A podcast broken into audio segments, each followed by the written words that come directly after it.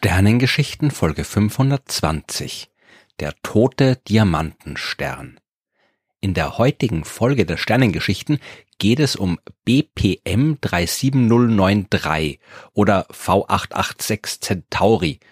Beide Bezeichnungen gehören zum selben Himmelskörper, einem ungefähr 50 Lichtjahre entfernten weißen Zwerg, den wir am Himmel im Sternbild Centaur sehen können. Allerdings nur mit einem guten Teleskop. Für die Beobachtung mit bloßem Auge ist sein Licht viel zu schwach. Und trotz der eher unspektakulären Bezeichnung handelt es sich um ein höchst spektakuläres Objekt. BPM 37093 ist ein gigantischer Kristall aus Kohlenstoff.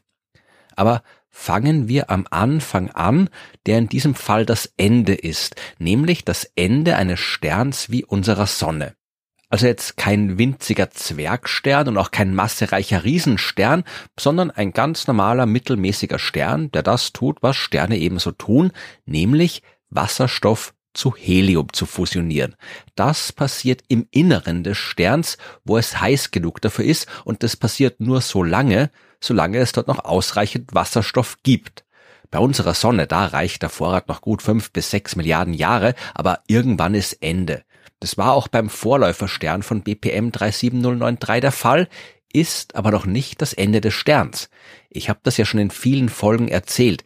Zuerst wird die Fusion immer schwächer und damit sinkt auch die Menge an Strahlung, die aus dem Kern des Sterns nach außen dringt. Diese Strahlung, die ist aber die Gegenkraft zur Gravitation, die ja ständig bestrebt ist, den Stern in sich zusammenfallen zu lassen. Genau das passiert jetzt. Und dadurch wird es im Kern noch heißer. So heiß, dass jetzt auch das Helium fusioniert werden kann, und zwar zu Elementen wie Sauerstoff und Kohlenstoff. Wenn dann auch das Helium verbraucht ist, was viel schneller geht, weil von Anfang an weniger da ist, dann kommt's auf die Masse des Sterns an, denn die bestimmt, wie stark der Druck auf den Kern werden kann und damit die Temperatur die dort herrschen kann. Und die bestimmt, welche Elemente da miteinander fusionieren können. Massereiche Sterne, die können in der Endphase ihres Lebens auch noch Sauerstoff und Kohlenstoff verschmelzen und diverse andere Atome fusionieren. Sterne wie unsere Sonne aber nicht. Das heißt, dass jetzt die Fusion zum Erliegen kommt. Davor hat der Stern außerdem schon seine äußeren Gasschichten hinaus ins All gepustet. Weil ja die Heliumfusion bei höheren Temperaturen abläuft, steigt dann auch die Menge an Strahlung, die nach außen dringt. Das heißt, der Stern bläht sich auf und die äußersten Gasschichten lösen sich quasi ab und entkommen ins All. Übrig bleibt dann am Ende nur noch der Kern des Sterns, in dem keine Fusion mehr stattfindet und der deswegen unter seinem eigenen Gewicht in sich zusammenfällt. Die Materie im Kern, die wird enorm verdichtet und das, was dabei entsteht, nennt man einen weißen Zwerg. Ein Himmelskörper, der ungefähr die Masse der Sonne hat, aber nur noch so groß ist wie die Erde. Der ist immer noch heiß und leuchtet deswegen auch, erzeugt aber keine Strahlung durch Kernfusion mehr. Genauso ist auch BPM 37093 entstanden.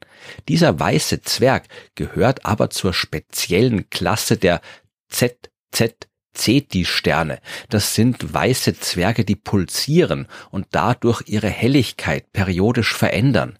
Ich habe ja über die verschiedenen Arten der veränderlichen Sterne schon in den Folgen 64 und 65 der Sternengeschichten gesprochen und in Folge 144 ein bisschen im Detail über die Mechanismen, die diese Helligkeitsänderungen verursachen können. Das will ich jetzt nicht alles wiederholen, aber es ist in bestimmten Fällen möglich, dass auch weiße Zwerge pulsieren um den Kern aus Kohlenstoff und Sauerstoff herum, da gibt's ja auch dort noch so eine Art Atmosphäre aus Wasserstoff und Helium, weil bei der Kernfusion wird ja nie der gesamte Wasserstoff verbraucht, immer nur der Teil, der weit genug innen im Stern liegt, wo es heiß genug ist.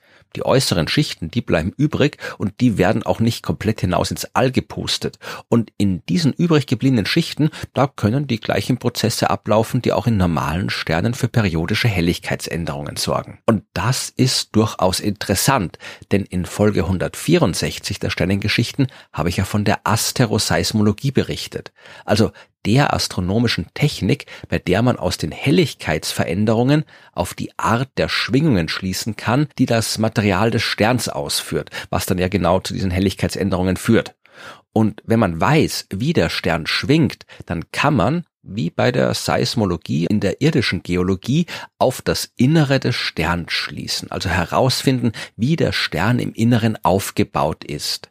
Das geht auch bei weißen Zwergen und noch dazu ist BPM 37093 ein weißer Zwerg, der genau die richtigen Eigenschaften hat, um eine Theorie zu überprüfen, die in der Astronomie schon seit den 1960er Jahren existiert. Es geht dabei um die Kristallisationstheorie. Und die besagt, dass die Kerne von weißen Zwergen irgendwann kristallisieren. Denn dort findet ja, wie schon gesagt, keine Kernfusion mehr statt. Das ganze Zeug liegt einfach nur noch rum und kühlt ab. Und irgendwann sollte das Material dann in einen festen, kristallinen Zustand übergehen.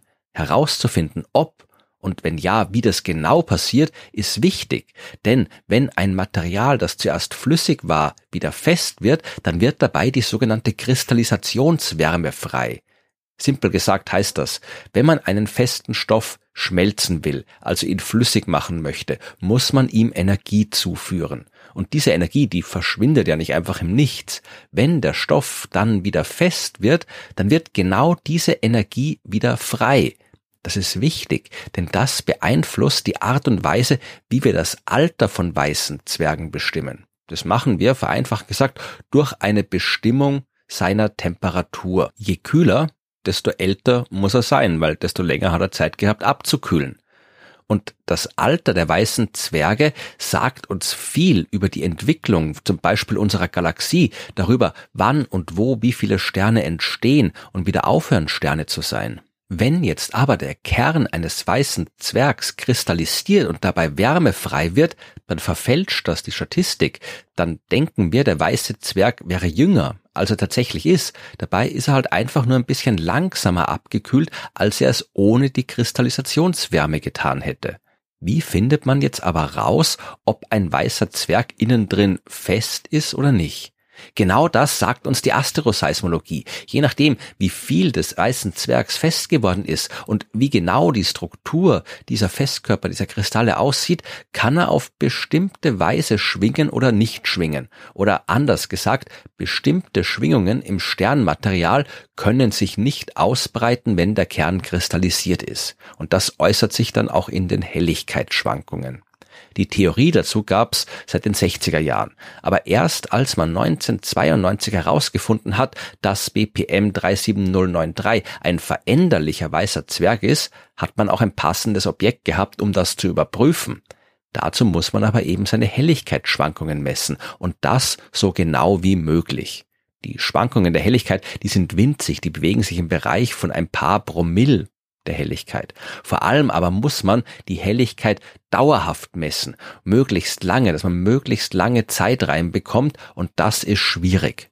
Denn selbst wenn man eine perfekte, sternenklare Nacht hat, dann muss man spätestens bei Sonnenaufgang mit der Beobachtung aufhören. Genau für solche Fälle wurde 1988 das Whole Earth Telescope gegründet. Dieses Teleskop ist natürlich nicht so groß wie die ganze Erde, aber es besteht aus einem Netzwerk von Sternwarten, die überall auf der Erde verteilt sind und zwar so, dass halt immer gerade irgendwo Nacht ist. Wenn die alle koordiniert arbeiten, dann kann man einen Stern wirklich rund um die Uhr beobachten. Mittlerweile kann man sowas auch mit Weltraumteleskopen tun, aber die sind halt teuer und damals gab's noch kein Teleskop im Weltall, das sich wirklich ausschließlich mit Messungen von Helligkeitsschwankungen beschäftigt. Mit diesem Verbund des Whole Earth Teleskops ist es im Jahr 2004 auf jeden Fall gelungen, BPM 37093 so genau zu beobachten, dass man seine innere Struktur analysieren kann. Und das Ergebnis?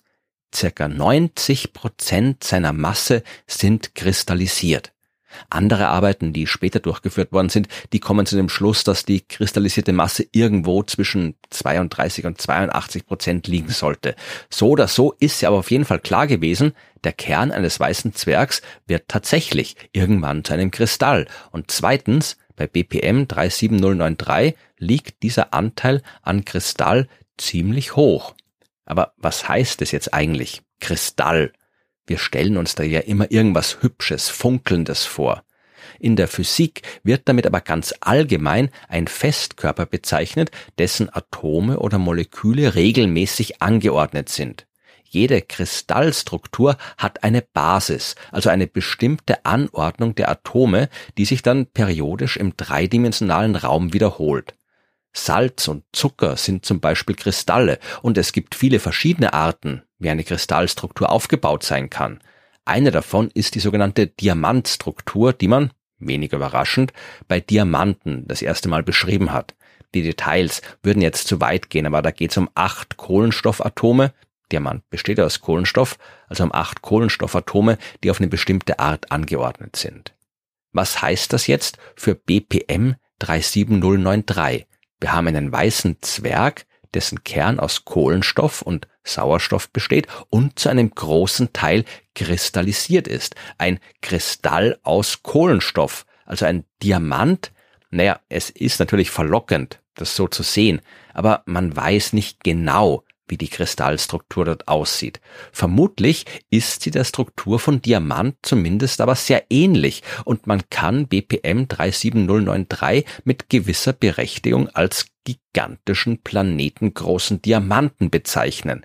Man darf sich aber halt dann nicht eins dieser funkelnden Dinger vorstellen, die wir hier auf der Erde in den Juweliersläden für viel Geld verkaufen. So wird das nicht ausschauen dort. Faszinierend ist die Sache auf jeden Fall. Vor allem, weil das, was für BPM 37093 gilt, ja auch für andere weiße Zwerge gilt. Die haben wir halt bis jetzt nur noch nicht genau genug beobachten können, um das festzustellen. Und auch unsere Sonne wird ihr Leben in ein paar Milliarden Jahren als weißer Zwerg beenden und dann ebenfalls anfangen zu kristallisieren. Die Erde wird dann zwar schon lange kein Leben mehr beherbergen können und vielleicht sogar in den Endphasen des Sonnenlebens zerstört worden sein. Aber es ist trotzdem irgendwie schön zu wissen, dass am Ende halt nicht einfach nur ein toter Stern übrig bleibt, sondern ein gigantischer Diamant.